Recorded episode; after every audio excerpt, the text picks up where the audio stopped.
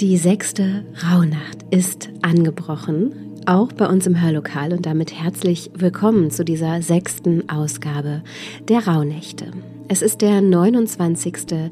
Dezember oder vielleicht hören Sie es ja erst in den frühen Morgenstunden des 30. Dezember. Sie haben hoffentlich schon Ihren sechsten Wunsch verbrannt und haben Lust und Zeit und Muße, sich mit dem sechsten Monat im kommenden Jahr zu beschäftigen, mit dem Juni. Ja, die sechste Rauhnacht, die steht eben für den kommenden Juni und wir sind bereits in der Mitte des Jahres angekommen. Ein ganz besonderer Monat, in dem auch die Sommersonnenwende liegt am 21. Juni, wo wir den längsten Tag und die kürzeste Nacht erleben können. Von nun an werden die Tage tatsächlich wieder kürzer, wo wir heute im Dezember noch gar nicht daran denken wollen. Das Gute im Juni ist aber auch, dass die Sommermonate ja noch vor uns liegen. Wir richten unsere Energie also noch etwas mehr auf das Außen. Das ist wirklich die, ja, gesellige Zeit mit viel draußen sein, viel draußen unternehmen und natürlich auch mit etwas mehr Bewegung. Und deshalb geht es im Juni auch um das Thema Lebendigkeit und Leichtigkeit.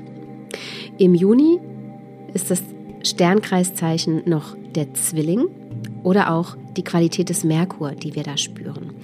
Gehen wir nach der psychologischen Astrologie, steht der Zwilling für Kommunikation, für Handeln, für Rhetorik, für Leichtigkeit, praktische Fähigkeiten, Bewegung und Neugier. Wenn Sie also jetzt die Zeit finden und die Muße, dann nehmen Sie sich ein Blatt Papier und einen Stift und beantworten Sie für sich die folgenden Fragen. Habe ich praktische Fähigkeiten? Fällt es mir leicht, etwas Neues zu lernen.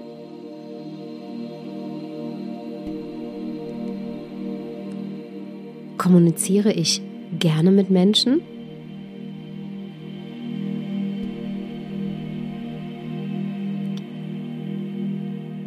Liebe ich es, mich zu bewegen?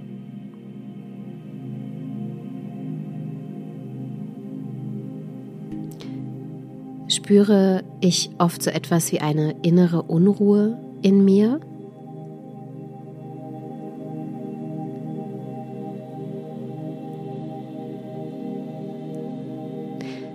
Bringe ich Dinge zu Ende, die ich angefangen habe?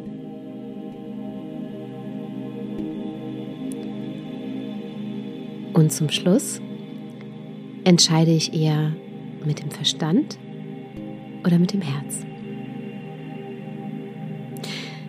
Ich bin sehr gespannt, welche Antworten Sie sich auf diese Fragen geben und freue mich sehr, wenn wir uns morgen wieder hören zur siebten Rauhnacht im Hörlokal. In diesem Sinne, bleiben Sie gesund und machen Sie es gut.